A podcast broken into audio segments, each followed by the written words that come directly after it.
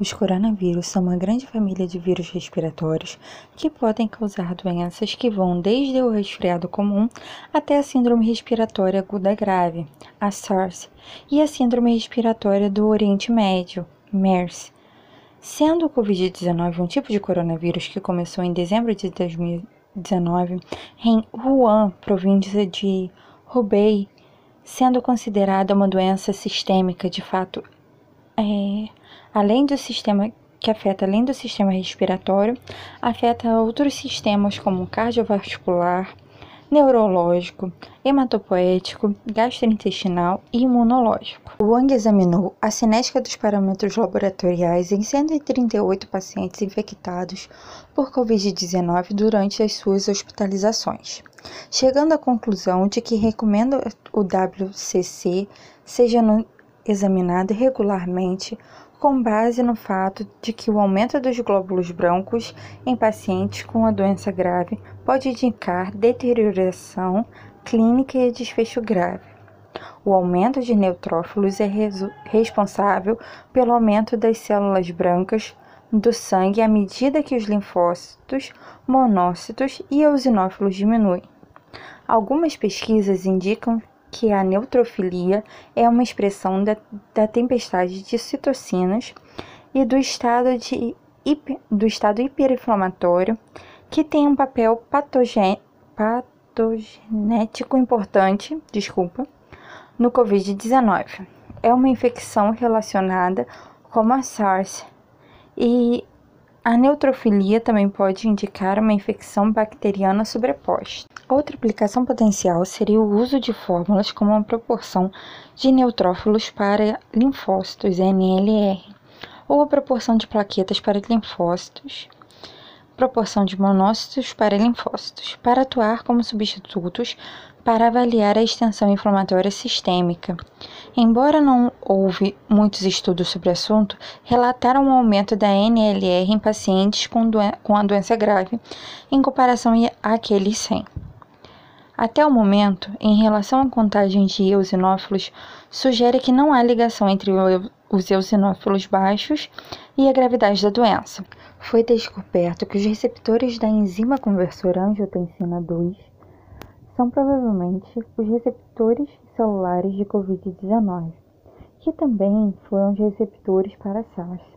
As células que expressam os receptores ACE2 são suscetíveis por infecção por Covid-19. Porém, não havia nenhuma evidência de que os linfócitos pudessem expressar aqueles receptores que poderiam torná-los vulneráveis ao novo coronavírus. Um estudo publicado por Chu demonstraram que os receptores ACE2 foram expressos em linfócitos na mucosa oral, pulmões e sistema digestivo. O impacto direto do vírus nos linfócitos poderia induzir a sua lise. Além disso, a infecção por Covid-19 causa a produção de citocinas inflamatórias, que leva não apenas à pulpitose dos linfócitos, mas também à atrofia dos órgãos linfóides. Houve indicativos de que pacientes acabaram por necessitar de ambiente de UTI durante a sua hospitalização e apresentaram uma queda mais significativa na contagem de linfócitos em comparação àqueles que não o fizeram. Foi altamente correlacionada à gravidade da lesão pulmonar associada à incidência de sobrevida, pois os não sobreviventes apresentaram uma diminuição considerável na contagem de linfócitos em comparação, em comparação com os sobreviventes. Em um estudo americano, a linfocitopenia foi pro, proeminente entre os pacientes em estado crítico. Houve indicativos de que pacientes que acabaram por necessitar de ambiente de UTI durante sua hospitalização apresentaram uma queda mais significativa na contagem de linfócitos em comparação com aqueles que não o fizeram. Foi altamente correlacionada com a gravidade da lesão pulmonar. Foi também associada à incidência de sobrevida pois os não sobreviventes apresentaram uma diminuição mais considerável na contagem de linfócitos em comparação com os sobreviventes. Em um estudo americano, a, linfocitopenia foi pro, proeminente entre os pacientes em estado crítico. Um estudo retrospectivo examinou a alteração de subconjuntos de linfócitos em pacientes com Covid-19. As descobertas mostraram que os pacientes que foram categorizados como gravemente, criticamente enfermos e mortos experimentaram uma queda considerável na contagem de subconjuntos de linfócitos T. Em pacientes criticamente e gravemente enfermos, as contagens medianas de linfócitos diminuíram para quase um terço e cerca de dois terços dos valores de contagem medianas, quando comparadas com as contagens levemente doentes pacientes. Em pacientes que morreram durante a internação, os linfócitos medianos eram menores do que outros pacientes criticamente enfermos. Em uma meta-análise conduzida por Lipg, examinando pacientes com Covid-19, foi revelada que a baixa contagem de plaquetas estava associada a um risco triplicado de doença grave e a um desfecho fatal. Olhando mais de perto, a análise mostrou que a contagem de plaquetas foi significativamente menor em pacientes com Covid-19 mais graves, enquanto a análise de subgrupo de três estudos, cujo desfecho primário foi a mortalidade, mostrou uma queda mais significativa nas plaquetas em não sobreviventes. Especula-se que Covid-19 tem ação semelhante com o coronavírus do resfriado comum frequente. Semelhanças genômicas entre o Covid-19 e o vírus SARS e o vírus SARS e HCOV 229E.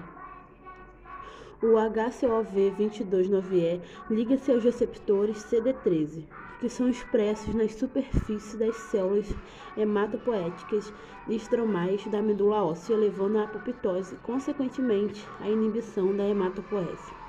A tempestade induzida de citocinas após a infecção por Covid-19, que tem semelhanças com a linfohistiocytose hemofagocítica secundária, que pode desempenhar um papel na trombocitopenia por meio da destruição das células progenitoras hematopoéticas. Paralelo com a infecção pelo HIV, a Covid-19 pode produzir autoanticorpos e complexos específicos para antígenos de plaquetas, resultando em sua destruição pelo sistema retículo endotelial. Estudos examinaram a biogênese das plaquetas na circulação pulmonar Experimentos em camundongos sugerem que megacariocitos e grandes fragmentos citoplasmáticos são produzidos na medula óssea. Então, eles migram para a circulação pulmonar e eventualmente são transformados em plaquetas sob o estresse de cisalhamento e a turbulência em vasculatura pulmonar. Portanto, a lesão pulmonar causada pela infecção por Covid-19 pode limitar os locais com endotélio preservado, que poderiam participar da produção de plaquetas a partir de megacariócitos intravasculares.